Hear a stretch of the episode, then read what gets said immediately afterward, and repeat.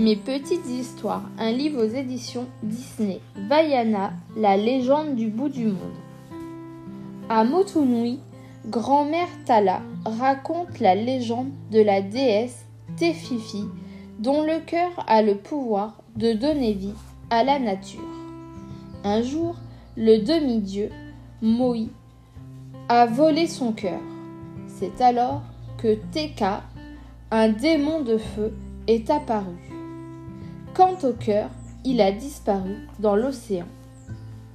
Depuis, la nature se meurt, conclut-elle. Tous les enfants sont effrayés par cette histoire, sauf Vaiana, la petite fille de grand-mère Tala. Fascinée par l'océan, la fillette reçoit même un cadeau de sa part, une pierre verte et brillante. Les années passent. Bientôt, Vaiana deviendra chef comme son père. Pourtant, elle est toujours attirée par l'océan. Ta place est parmi nous, lui rappelle son père. Il s'inquiète car il n'y a plus de poissons ni de noix de coco à Motunui. Un soir, grand-mère Tala montre à sa petite fille la pierre donnée par l'océan. Vaiana l'avait oubliée. C'est le cœur de Tefifi, lui révèle-t-elle. Retrouve Moi et ensemble rendez-lui son cœur. L'océan t'a choisi, c'est toi qui vas nous sauver. Tala encourage Vaiana en lui rappelant que ses ancêtres étaient des explorateurs. Alors la jeune fille prend un bateau et navigue pour la première fois. Tant bien que mal, elle suit les étoiles qui la conduisent sur l'île où vit Moi, le demi-dieu. Mais ce dernier refuse d'aider Vaiana. Il s'enfuit à bord de son bateau. Furieuse, la jeune fille tente de rattraper à la nage. Heureusement, l'océan la propulse près de Moi. Le demi-dieu n'a pas le choix il doit épauler Vaiana dans sa quête. D'abord, dit-il, allons chercher mon hameçon magique. On aura besoin contre Teika. C'est Tamatoa qui me l'a volé. Vaiana et Moi se rendent donc dans la caverne de ce monstre.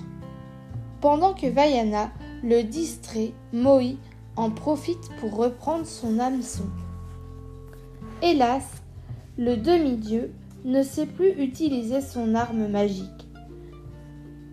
Il est à la merci de Tamatoa. Pour sauver Moi, Vaiana donne le cœur au monstre. En réalité, elle le trompe avec un coquillage brillant. Ainsi, elle peut s'enfuir avec Moi. Sur le bateau, Vaiana console Moi. Si nous rendons son cœur à Tefifi, tu seras de nouveau un héros que les hommes, dit-elle.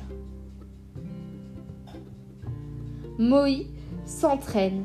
Peu à peu, il retrouve ses pouvoirs de métamorphose. Pour remercier la jeune fille, il lui apprend à naviguer. Maintenant, ils sont prêts à affronter Teika. Moi, changé en faucon, vole près de Vaiana. La jeune fille dirige son bateau entre les petites îles qui entourent Teififi. Mais soudain, le démon de feu se dresse sur leur chemin.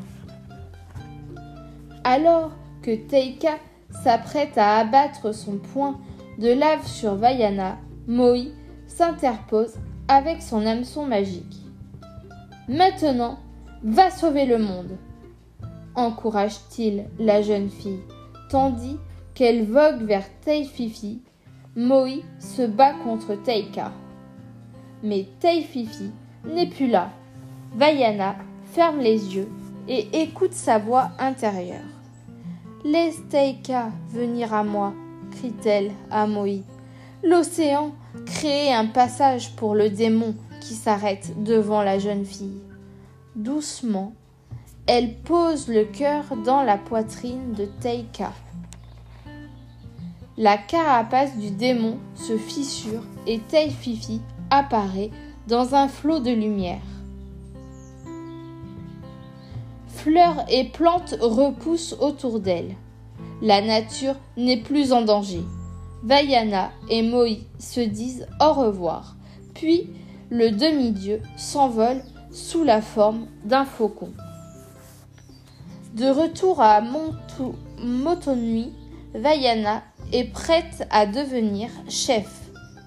Grâce à elle, l'océan et l'île fournissent de nouveaux poissons et noix de coco. Vaiana va désormais partager avec son peuple l'héritage de leur ancêtre explorateur. De nombreuses aventures les attendent sur la mer.